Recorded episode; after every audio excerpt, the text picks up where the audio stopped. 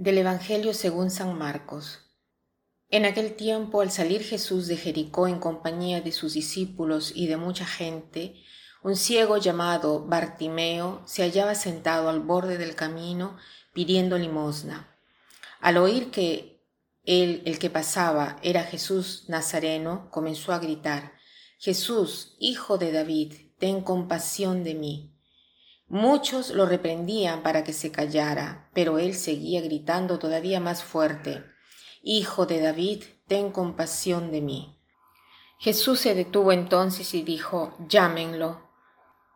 Y llamaron al ciego diciéndole, Ánimo, levántate, porque él te llama.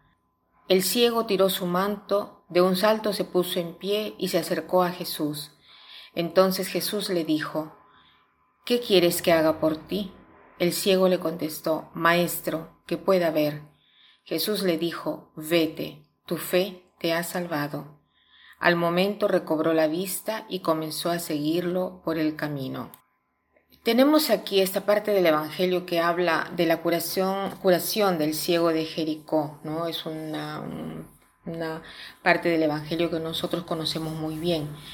Pero hoy eh, no quisiera detenerme en la curación propiamente dicha, sino en la frase que dice que cuando la multitud, ¿no? la misma multitud que antes había desalentado a Bartimeo diciéndole de callarse, le dice aquí ánimo, álzate, te llama. Estas tres palabras, ánimo, álzate, te llama. Yo pienso que estas palabras nos la dirige a nosotros de una manera muy fuerte, en primer lugar nos dice ánimo. Hay otra frase en el Evangelio de Juan en el capítulo 16 que cuando lo pienso siempre eh, leo esto que dice ánimo. Es cuando Jesús dice a, los apóstoles, eh, ánimo, en el mundo tendrán tribulaciones, pero no tengan miedo, yo he vencido al mundo existe esta seguridad, el ánimo, el coraje, es eh, nuestra acción, pero es posible tenerlo porque sabemos que Jesús ha vencido al mundo, sabemos que existe esta fuerza del bien que obra en el mundo que es Dios y es el Espíritu Santo. Pero la palabra coraje viene de la palabra cuore, es la capacidad de tomar a cuore, a corazón, la vida, y de tomarla con un corazón abierto, capaz de afrontar lo que es difícil, lo que nos da miedo, que como seres humanos nosotros experimentamos. Y después está esta seguridad de te llama.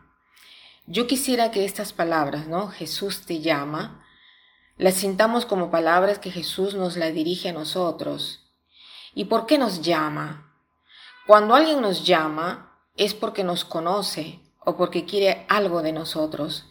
En este caso Jesús no quiere nada de Bartimeo, quiere en cambio darle algo, quiere darle claramente la vista, pero más allá quiere entrar en una relación con Bartimeo, porque si hubiera querido hacerle solamente un milagro, lo hubiera hecho desde lejos y sin necesidad de decirle nada a él pero en cambio lo llama porque lo quiere con él mismo, lo quiere consigo, lo quiere como un amigo, quiere interrelacionar con Bartimeo.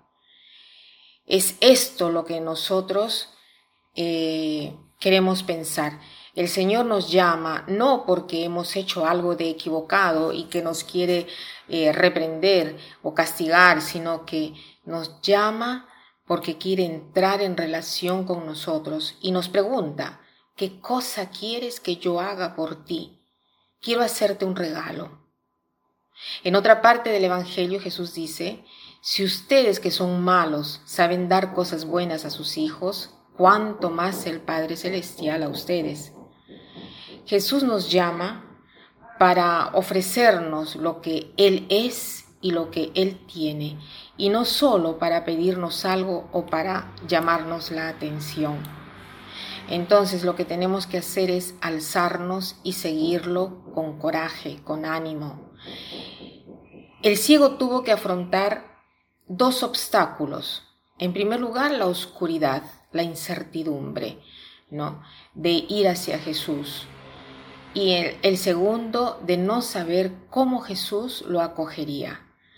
También nosotros debemos superar estas inseguridades. De repente una ceguera espiritual, la dificultad siempre de aceptar que Dios si nos llama es porque nos quiere, pero nosotros debemos alzarnos y esto depende de nosotros, no lo puede hacer Jesús en lugar nuestro. Entonces en este momento de oración escojamos de estar con Él, de sentir su llamada durante todo el día y de alzarnos. Que pasen un buen día.